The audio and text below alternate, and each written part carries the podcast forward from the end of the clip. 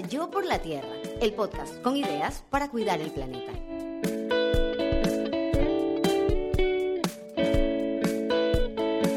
Esta es una producción de Tripea. Hoy en Yo por la Tierra, superalimentos y biodiversidad.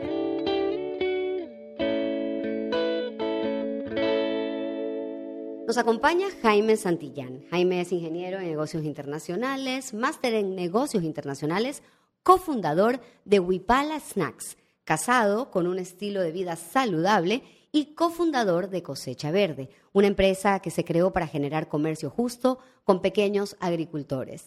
Bienvenido Jaime y la primera pregunta es, ¿qué son los superalimentos? Hola Andrea, muchísimas gracias por invitarnos. Eh, la verdad es que, bueno, yo siempre digo invitarnos porque siempre estoy como hablando de Wipala como equipo, pero eh, increíble estar aquí, para nosotros eh, súper interesante escuchar las tendencias y, la comunidad que estás manejando con el tema de, tu podcast. Creo que nos identificamos muchísimo con, con el tema de la tierra, así que increíble estar y ser parte de esta comunidad. El tema de los superalimentos es un tema súper interesante que, para Wipala termina siendo mucho la fuente o la raíz o la esencia de lo que hoy en día somos. Eh, para describirlo muy básicamente, terminan siendo esos alimentos que te aportan desde el punto de vista nutricional un poco más o mucho más que alimentos convencionales. Es decir, tienes una quinoa que cumple con los ocho aminoácidos esenciales eh, para, eh, para tu organismo. Tienes un tema del chocho que veníamos hablándolo, en donde tienes un porcentaje de proteína superior al 55%, que hace que sea el, alimento vegetal con mayor proteína a nivel mundial. Que además es andino, ¿no? Es andino, exactamente, totalmente autóctono. Si no me equivoco, solo lo encuentras ahorita en Perú y en Ecuador. De hecho, en Perú, si no me equivoco, se llama tarqui. Y, es un tema súper interesante, exacto, que está, que está teniendo un auge súper interesante. De hecho, yo me acuerdo de una feria que fuimos nosotros en Nueva York por el 2017 que se nos acercó a nuestro stand, la Pepsi, tal cual como, como corporación, en donde ellos estaban tratando de desarrollar una bebida en donde querían incluir este tipo de alimentos o temas de proteína. Y ahí les contamos el chocho, se quedaron encantados, pero por un tema de oferta y demanda, a las finales no, no llegamos a, a acuerdos. Pero a lo que voy es que son estos tipos de alimentos que te aportan nutricionalmente un, como un boost o un aporte nutricional diferente al resto. Y sabes que me parece súper interesante lo que comentas. Ya, quienes son asiduos a este programa ya saben que soy obsesionada con el chocho. en el capítulo número 2 con Andrea Tinoco pueden escuchar una conversación muy profunda al respecto. Y claro, soy obsesionada porque tiene varios componentes. El número uno es esta capacidad de tener los aminoácidos de la proteína en un nivel tan elevado sin necesidad de consumir carne animal. Luego, por otro lado, tienes este, eh, bueno, que tengo una receta muy particular que adoro y que va con todo y a todo el mundo le encanta, entonces está siempre en mi casa y en mi mesa, en el desayuno, en el almuerzo y en la cena. Pero número tres, algo que me encanta del chocho es lo que tú mencionaste, lo autóctono que es. Hace poco subí a mi receta y una amiga que vive en Argentina me decía, ¿cómo se llama el chocho acá? Y yo, allá el chocho no se llama. el chocho es nuestro. Y, y eso nos lleva, y el chocho es un ejemplo, porque la quinoa, a ver, la quinoa es la, misma historia, solo que la quinoa ya se ha comercializado más y ya es famosa en Estados Unidos, en Canadá y en otras partes del mundo. Pero con el, chocho, por ejemplo, que sucedió también con la quinoa, hay este componente que nos conecta con la biodiversidad. ¿Qué, ¿Cuál es la importancia cultural y la importancia natural de cultivar, aprovechar y consumir alimentos con estas características tan locales? Eh, para aportar un poquito el tema que me decías de cómo se llama el chocho afuera, cuando nosotros comenzamos a exportar a Estados Unidos, nos tuvimos que prácticamente no inventar, pero ver qué nombre le ponemos porque no era un nombre comercial o no era un nombre conocido sobre todo para Estados Unidos. Y desde ahí nosotros comenzamos a llamarlo Andean Lupin. Eh, y, Andean Lupin. Exactamente, que vendría a ser como, como la traducción. Y, y, pasa otro tema de que Italia tiene un producto muy similar, no, no en tanto en característica nutricional, pero sí un lupino, que también es blanco y que es un alergeno. Entonces teníamos este conflicto cada vez explicar, no, no, bueno, este, este lupino no es el Italia, es otro que viene de los Andes, etc.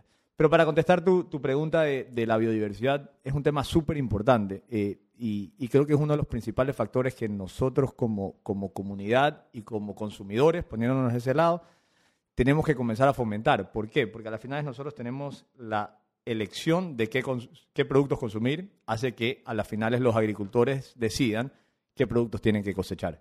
¿Y, ¿Y por qué digo esto? Porque vivimos en un mundo donde los monocultivos son lo principal eh, que está teniendo un efecto contraproducente, diría yo, eh, en temas desde eh, temas climáticos, temas ambientales, temas de, de flora y fauna, temas de, de animales endémicos.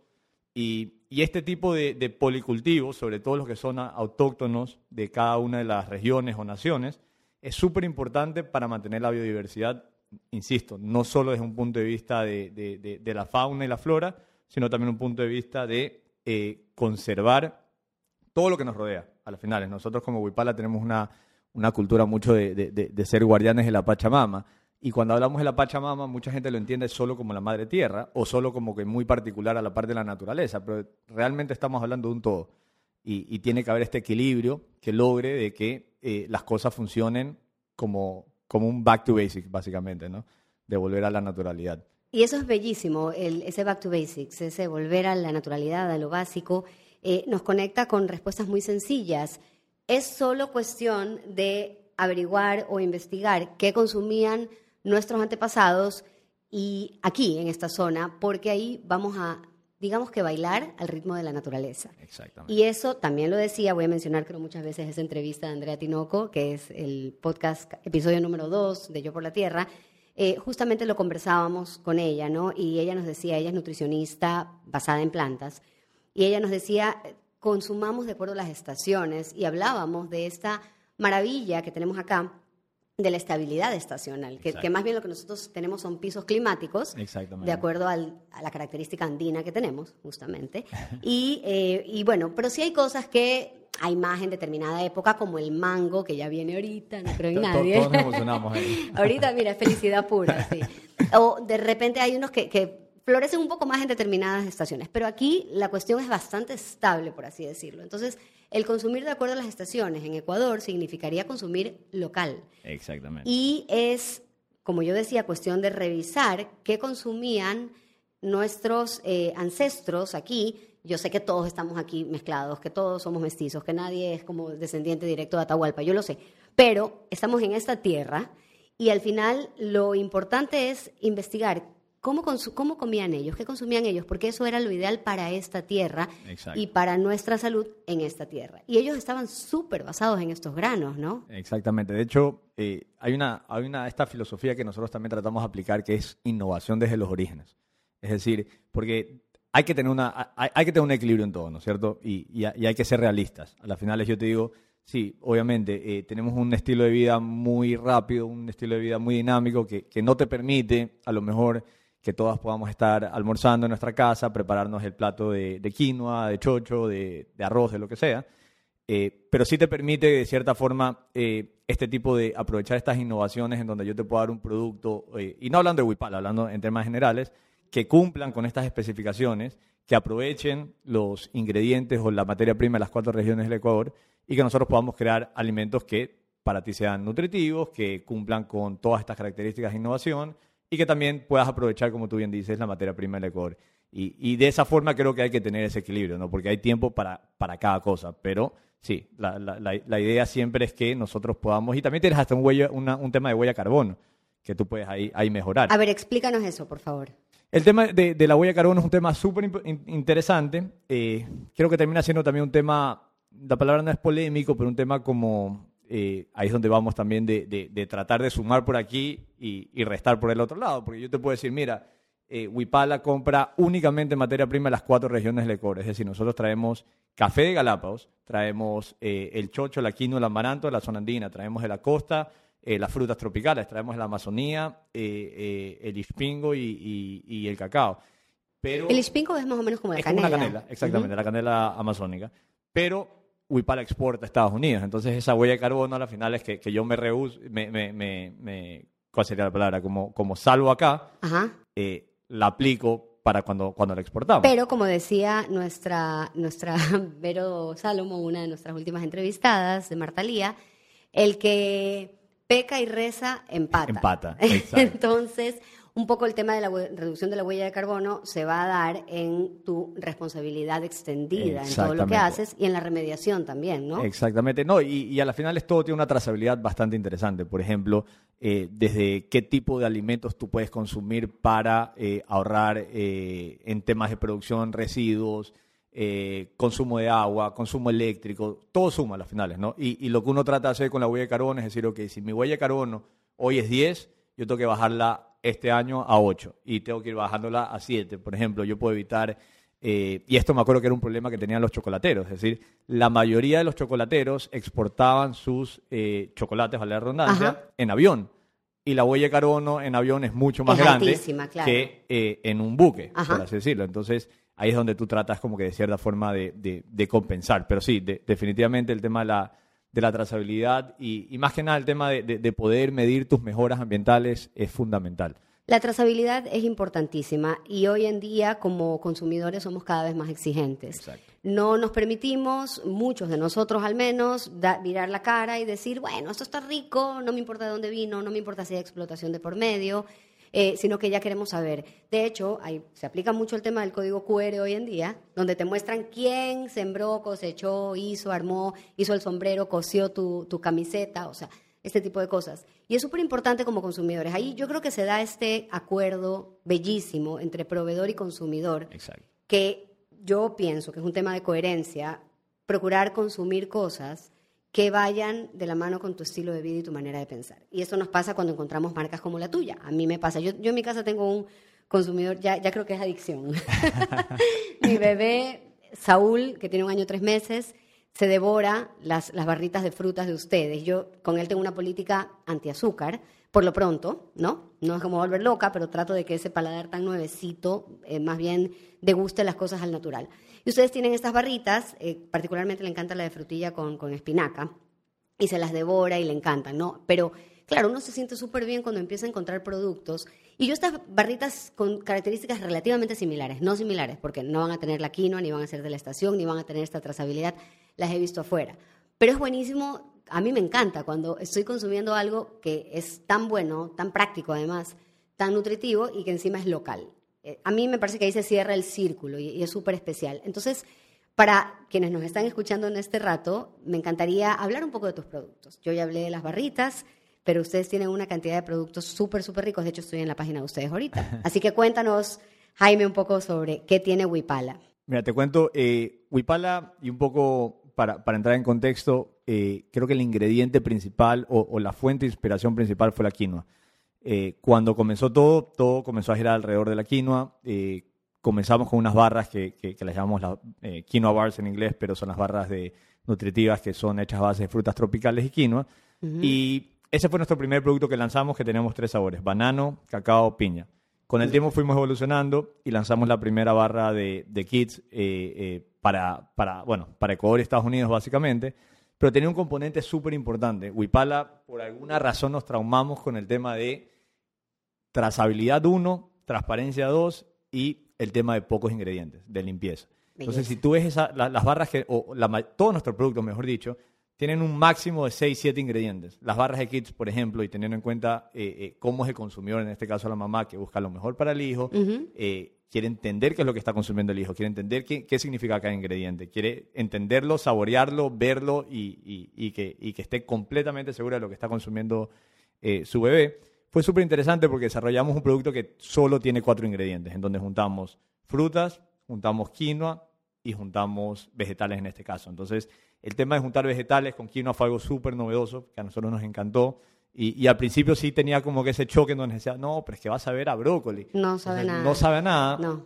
Primero porque tenemos una, una, una, una, formulación que obviamente hace que otros sabores eh, eh, opaquen a, en este caso, por ejemplo, un brócoli. Y segundo, no es que ponemos un brócoli eh, como tal, sino que se lo deshidrata y, tiene un, un, proceso pulverizado que hace que se pierdan un poco eh, eh, ese tema tan fuerte del sabor. del sabor. y tú estás hablando de, reducción de ingredientes. Eso fue un, esos momentos, ajá, que uno tiene. A mí, mi nutricionista, Gabriel Iturral, en algún momento me dijo, el consejo para los procesados es busca que tengan la menor cantidad de ingredientes posible. Exactamente. Y en este caso específico de ustedes, porque a veces uno encuentra, digamos, algunos ingredientes, pero que te incluyen el monotato del nite cuánto, tatato, tetite. Yo, yo más o menos ya también lo, Ustedes estamos hablando de que me estás hablando de cinco o seis ingredientes, pero los ingredientes son espinaca, frutilla, banana. Entonces, dame más ingredientes, no tengo ningún problema, ¿no? Exactamente, exactamente. De hecho, ahorita que hablas de Gabriel Iturralde, para hacer un paréntesis, Gabriela Iturralde fue la primera nutricionista que confió en Wipala. No me extraña. Hicimos un, salió un reportaje de Wipala de tú hace cinco años, nos contactó por ese reportaje y tenemos trabajando con ella full tiempo, así que... Increíble. Es, muy, es mucha conciencia, Gabriela, no, no es una nutricionista que se queda ahí no, increíble, increíble, la verdad, porque incluso ella nos ayudó en el tema de, de, de, de guiarnos en ciertos desarrollos. Entonces, donde le decíamos, bueno, Gabriela, mira, estamos usando proteína acá, ¿qué podemos hacer esto? Mira, baja de carbohidratos, sube este ingrediente. Entonces, la verdad es que fue, fue eso, esos clientes que se te quedan grabados en la cabeza y, y, para nosotros fue increíble, obviamente, trabajar con ella siempre. Y es oyente de Yo por la Tierra, así que le mandamos un abrazote a Gaby.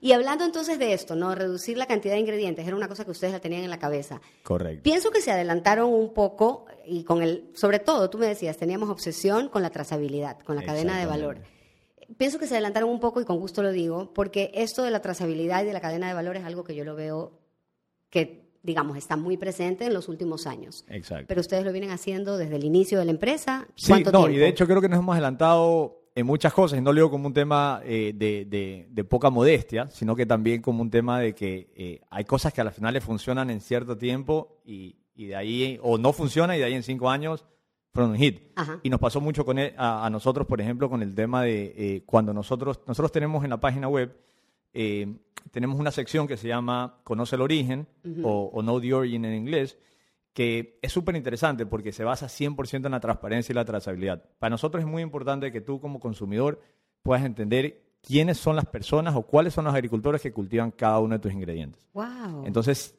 todo producto procesado o todo producto que tú compres en un supermercado tiene un número de lote.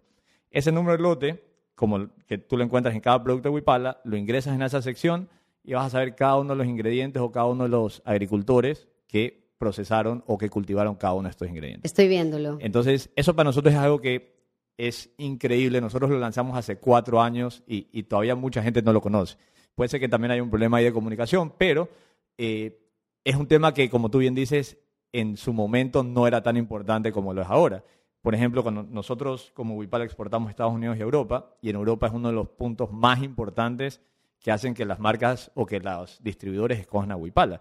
De hecho, cuando nosotros vemos la, trazabilidad o, rastreamos los ingresos de la página web, en Europa esa es la, sección como más visitada de, de, de, Wipala. Y lo que sucede, y ahí también es, bueno, y ojalá vayamos caminando hacia allá, la Unión Europea eh, digamos que está muy adelantado en relación a América en las exigencias, tanto gubernamentales, o sea, de política pública, como del consumidor en temas ambientales. Están, Exactamente. yo creo que me encantaría que Estados Unidos esté como ellos. Eh, realmente sí, y ahí lo tienes, ahí está la confirmación, ¿no? De, hecho, te sumo, te sumo un dato ahí. Nosotros cuando exportamos a, o cualquier, cualquier empresa cuando exporta a, a Europa, a la Unión Europea, específicamente a Alemania, ellos te hacen una, como una medición de todo tu contenedor. Te dicen, ok, perfecto, de tu contenedor, ¿cuánto pesa? 100 kilos. De 100 kilos, ¿cuánto es producto? 85. Esa diferencia termina siendo un waste para ellos o, una, eh, eh, un tema no ecológico y, ellos te hacen pagar a ti por esa basura, entre comillas, que vendría a ser las cajas, los cartones, ese tipo de cosas. Y tú pagas un, como una compensación para ese, ese porcentaje que no termina siendo producto. Entonces, eso, eso es un tema que, lo manejan los distribuidores o los importadores. Pero es súper importante porque del otro lado te dicen, ok, mira, ¿cuánto de todo lo que me estás mandando tenemos que tratar? Si no vas a usar este empaque, redúcemelo. Si no tienes ni sé cuánto, trata de quitarlo. Y, y es como una, un equilibrio entre comprador y vendedor para ver de qué forma nosotros podemos ser más eficientes desde el punto de vista ecológico. Eso que te estoy diciendo que los empaques de Wipala, menos obviamente el plástico interno, porque todavía no encontramos solución para eso, son hechos a base de, eh, eh, de, materia prima reciclada, vienen de... de, cartón. exacto, vienen de bosques sostenibles. Eh, y aún así hay, una, hay una, un, tema desde, desde el gobierno muy fuerte para que este tipo de residuos se vayan eliminando o minimizando, ¿no? ¿Sabes qué? Me, me impresiona lo que estás diciendo. O sea, de verdad Ahí es donde tenemos que, y por eso digo la información es tan importante, enterarnos de que pasan estas cosas en otras partes del mundo para saber que es posible que pasen en el mundo entero. Buenísimo. Y me encantaría hablar contigo un poquito de identidad. Ah, una cosa que a mí son todos los detalles, ¿no? Si ustedes entran, y los, invito, entren a la página de wipalesnacks.com. Vale la pena pegarse una visita inspiradora por ahí, porque además la parte visual, la parte comunicacional es increíble. El tema del el origen que estabas mencionando, donde podemos ver cada uno de los productos. Hay dos cosas que me llaman la atención. La primera es que trabajas con cacao nacional, o al menos la mazorca que Sí, se ve ahí la foto que estoy viendo es cacao nacional. Correcto. O sea, es decir, el De cacao hecho, de toda la materia prima de. Huipala solo se compra en Ecuador. Ya. 100%. ¿Y es ca- trabajas totalmente con cacao fino de aroma o haces mezclas? Eh, bueno, el tema del cacao fino aroma es- es súper complejo, sobre todo por el tema de la oferta. Entonces, eh, nosotros, de hecho, si tú ves cualquier empaque, nunca mencionamos un tema de cacao fino aroma.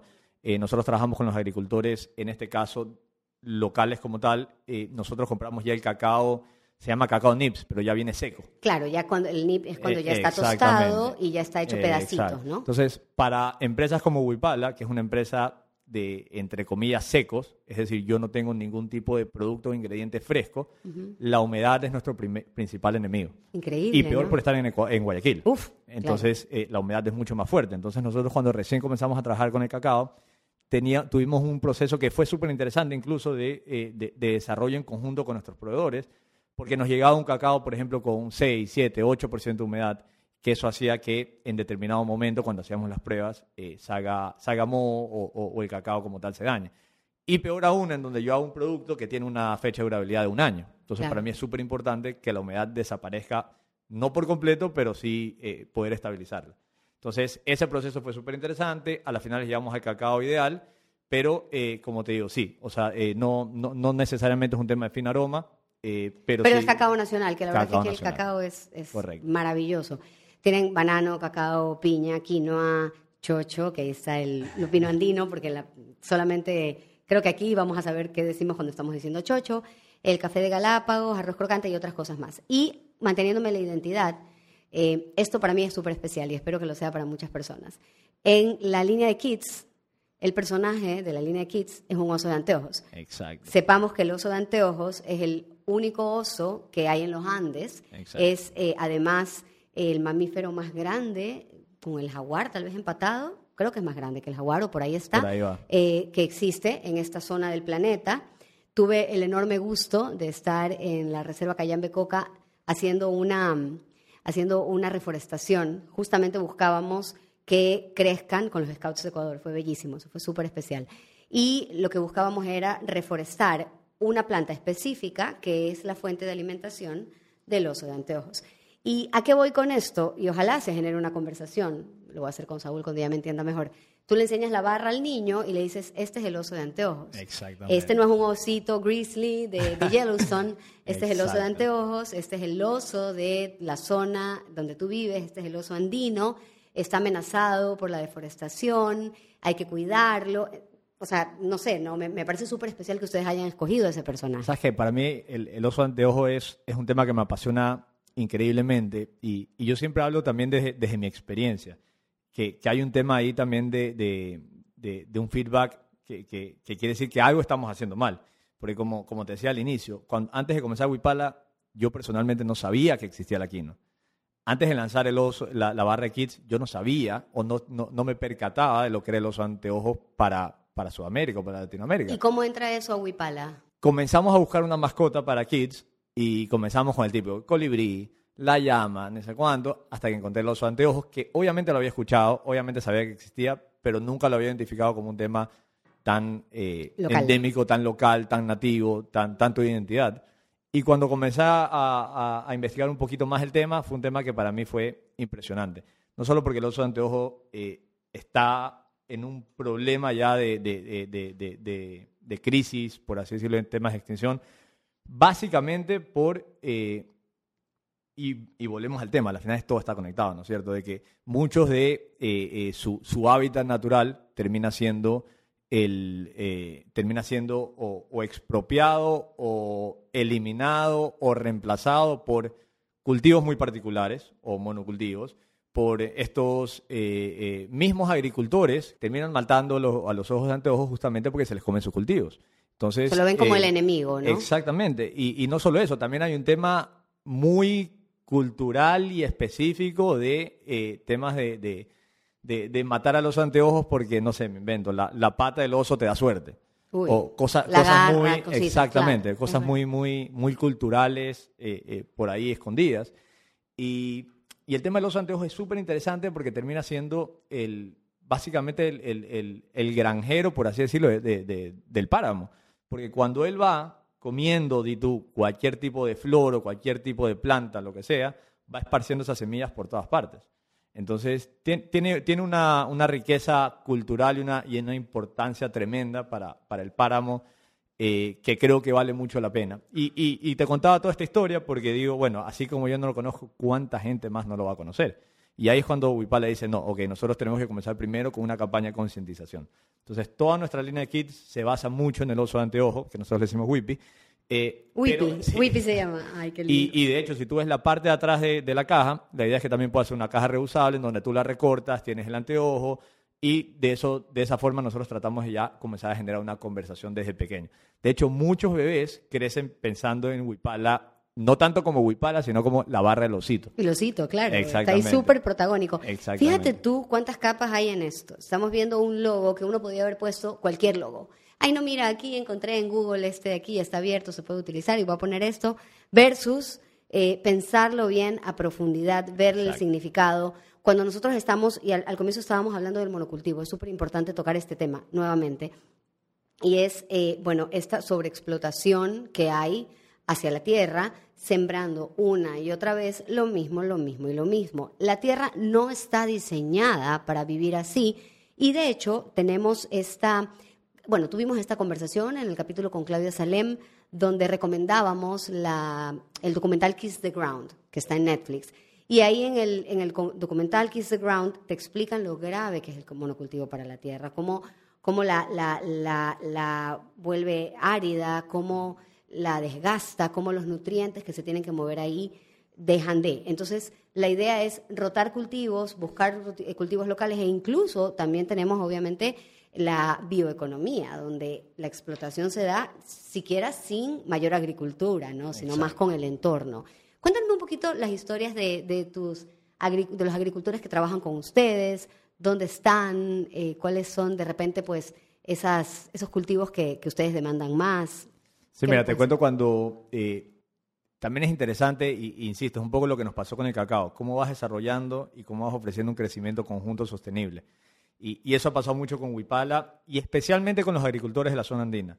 Cuando nosotros comenzamos a comprar la quinoa, nos llegaba en un inicio en fundas, como que tenía una funda plástica y ahí nos las mandaban porque eran agricultores que terminaban haciéndose sus pequeñas asociaciones, porque obviamente tú dices, en ese momento nosotros no representábamos una, eh, una gran compra para ellos, por así decirlo, pero eh, digamos que ellos tenían sus parcelas en donde decían, ok, yo puedo sacar un saco de quinoa, eh, el otro puede sacar tres, el otro cinco, el otro ocho, y va sumando. Y comienzan a tener como una, como una fuerza de negociación más importante, porque a la final tú dices, ok, con uno no hago nada, pero con diez ya es otra historia. Okay. Entonces termina siendo, eh, como te decía, nos enviaban en fundas de Supermaxi, no nos envían lavada, tuvimos que ir a Pimampiro, nosotros comenzamos con el tema de, de los agricultores de esa zona. Y, y, fue interesante porque obviamente ni Mario ni yo éramos ni expertos en temas de cultivos, ni lo somos todavía, eh, ni éramos expertos en temas de, de procesos desde la parte ya agrícola. Nosotros somos eh, tenemos nuestra planta y desarrollamos en base a un proceso de, innovación o de, o de, fabricación. Y ustedes también lo vieron desde el consumidor. Lo vimos desde el consumidor y eso es súper importante. Ustedes como consumidores número, o sea, cero, ¿no? Exactamente, y es súper importante. A veces los, los, emprendedores o los dueños de negocios nos olvidamos de ser consumidores. Y, y, nos ha pasado a nosotros. Y, y, ahí van esas reflexiones que, bueno, más adelante podemos hablar del tema de, de, de lo que hablamos de Kids. Pero fue, fue interesante cómo poco a poco fuimos eh, en conjunto mejorando ese proceso, porque al final yo les decía, y, nosotros nos, nos, enfrentamos a una, a, a una decisión súper importante cuando comenzamos a crecer, porque ya comencé a exportar o a tener la posibilidad de exportar, y estaba este miedo de decir, este agricultor como tal no me da esa seguridad de inocuidad para yo entregar un producto para exportación sin contar el tema de, la marca, del prestigio, de la calidad, pero también hay temas de demanda y temas espectaculares que, te pueden afectar. Gravísimos, así Entonces, ahí tuvimos una decisión de decir, o seguimos con los agricultores o ya nos vamos con la corporación o, con los que te da todas las seguridades y toda la asepsia, por así Exacto. Fue súper interesante porque nos pudimos mantener con ellos, fuimos ahí fieles a nuestros principios y fue interesante porque dentro de un proyecto que justo estaba manejando el tema del Ministerio de Ambiente, eh, los ayudó y, de producción, eh, hubo un proceso también de tecnificación para ellos, en donde Wipala también participó. se certificaron orgánicos y así Wipala también se convirtió en la primera empresa de barras de certificados orgánicas, eh, no solo para Ecuador y Estados Unidos, sino también para Europa. Bien. Eh, somos certificados veganos internacionales, entonces fuimos como creciendo en ese, en ese contexto. Y esas hoy- certificaciones, para que la gente lo sepa, no son nada fáciles. Exactamente. Tienen unas exigencias altísimas. No depende solo de lo que uno hace, sino de lo que hacen todos alrededor. Es, es la cadena de dificilísimo. valor en, en su máxima expresión. Y, y es súper interesante. Eh, el tema de la certificación es un tema, es un mundo donde también hay muchísimas cosas comerciales, donde te toca escoger prácticamente cuáles son las, las certificaciones, como nosotros decimos, de que, que resuenan con, con Wipal. Porque si no estuviéramos llenos, ni siquiera puedo poner la marca en el empaque de tantas certificaciones que hay. Y, y Wipala se enfoca mucho en el tema de eh, certificación orgánica y certificación vegana, porque termina resumiendo mucho lo que, te- lo, lo- lo que Wipala significa.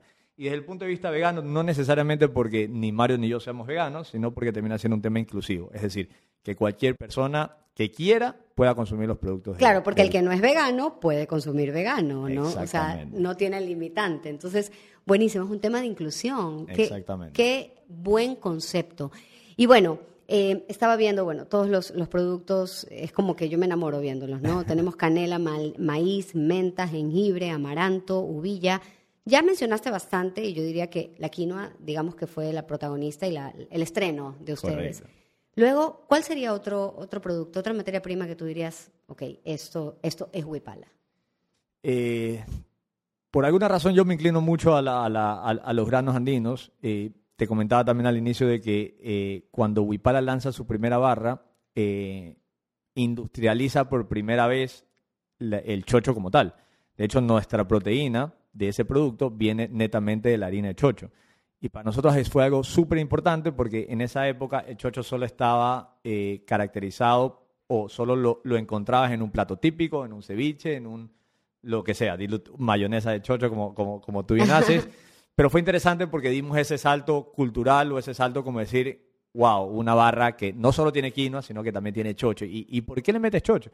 No, porque el chocho tiene proteína y es el grano vegetal con mayor... Entonces comienza también a dar un speech de, eh, de, de, de como de inclusión, un speech de, de- de también romper muchos paradigmas, sobre todo en la parte de la costa, de por, por qué no consumir eh, este tipo de granos. También hay que, hay que acordarnos de que hace no mucho los granos andinos como la quinoa de chocho estaban muy considerados como un tipo de alimento de un sector de, de clase baja de la población. Totalmente, es algo que en algún Y momento con es- alguien lo conversé acá, era hasta como mal visto. Por supuesto. Mal, mal visto, ¿no? Porque Exacto. qué cosa tan absurda. Algo Imagínate con esa ignorancia, nutrientes. cuando, Así como tú es. bien decías, cuando comenzamos que, que, que nuestra identidad o que nuestros antepasados basaban el 100% de nuestra alimentación en eso. Incluso cuando llegan los españoles, lo primero que hacen es tratar de eliminar este tipo de cultivos que para los incas o para los, eh, eh, los eh, pueblos ori- andinos originarios eran sagrados, básicamente. Entonces, imagínate el impacto cultural que puede tener ese tipo de cosas. Increíble, increíble es un impacto cultural, un impacto a la biodiversidad, un impacto a la salud de la gente, que también me encantaría mencionarlo en este concepto que, que- que yo hablo mucho y es este término que me inventé, que se llama salud circular y es básicamente este concepto de lo que le hace bien a mi salud, le hace bien a la naturaleza y viceversa, porque estamos completamente conectados. Entonces, me encantaría una reflexión tuya también en relación al tema de la salud y a los hábitos de consumo saludables. ¿Qué has visto tú y qué cambios has visto también en tu comunidad, en tus clientes en relación a esto? Mira, eh, de, de ese término que, que- que bien dices y creo que lo expresa súper bien, hay otros términos, bueno, hay, hay- hay algunos, pero hay uno que nosotros también usamos mucho que se llama good food.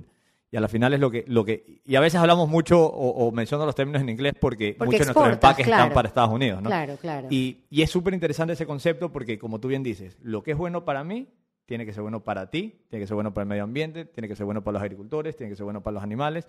Y volvemos a este círculo que a la final es, eh, eh, es el equilibrio que nosotros tenemos que buscar como, como, como comunidad. Así que para nosotros también es súper importante eh, ese tema y que, y que no, solo, no solo que lo podamos hacer, sino que también lo podamos eh, demostrar. De hecho, y de ahí nace cuando, cuando nosotros lanzamos el proyecto de Know the Origin o Conoce el Origen, se basa mucho porque cuando nosotros comenzamos a ir a ferias en el exterior, teníamos muchos stands al lado nuestro que repetían un poquito el, el mismo speech de nosotros trabajamos con agricultores y nosotros trabajamos con agricultores directos y nosotros y, y ya, ya parecía de cierta forma como repetitivo, como repetitivo y como aprendido. Y dijimos, no, no, no, nosotros tenemos que, yo no te quiero contar, sino que te quiero enseñar, te quiero mostrar. Quiero que tú el día de hoy te metas la página de Wipal y puedes decir que cuando tú compraste este cereal o esta barra, yo apoyaba 50 comunidades andinas, pero de aquí a dos años ahora son 55. No me importa si es una, cinco o 20 más. Tengo que meterlo a Gerardo Mejía aquí. Exacto, que yo te lo pueda demostrar y, y, que a la final es, eh, sea algo palpable, ¿no? Porque a la final es, a todos nos está importando, o, creo que a estas nuevas generaciones les importa mucho el poder del dólar. O sea, ¿dónde va mi dólar? ¿Qué estoy yo aportando con mi dólar? Y eso lo dice Tom Saki, pero antes voy a mencionar a Gerardo Mejía, no lo puedo evitar. ¿Quieres que te enseñe o quieres que te explique? ¿no? Y, y eso me parece buenísimo porque tenía que hacerlo. Porque claro, estoy aquí metida en la página de Wipala y está esto, ¿no? Metes el código, ingresas el número de lote de 8 o 9 dígitos, pones Go y te lleva al agricultor y a los agricultores que eh, sembraron y cosecharon lo que tú estás consumiendo. Tal vez en Europa o tal vez en Guayaquil, no importa. Y con respecto a lo del dólar, voy a mencionar una vez más, ya aquí el equipo de Tripea se lo sabe de memoria porque lo he mencionado algunas veces, Tom Saki, que es uno de mis máximos referentes en ecocapitalismo, dijo una frase que siempre la repito y es, con tu dólar puedes hacer más que con tu voto. La, y esta es otra frase de Charles Mitchell, un eh, referente gastronómico con una identidad y una coherencia increíble. Él dice que comer es un acto político.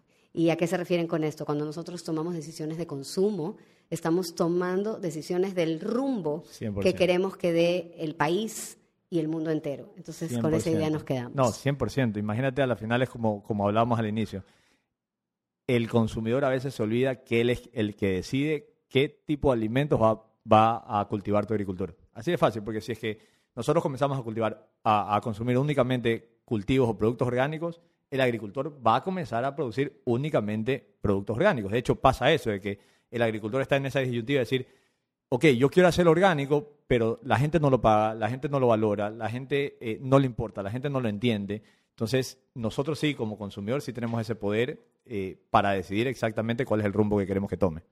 Buenísimo, y con esto creo que hemos llegado con así broche de oro a esta conversación. Te agradecemos un montón. Nos ha acompañado Jaime Santillán.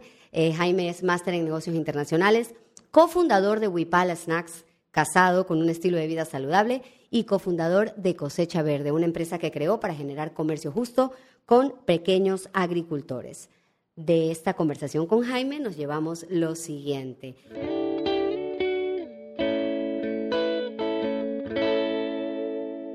Los superalimentos son alimentos que aportan muchos nutrientes en uno solo.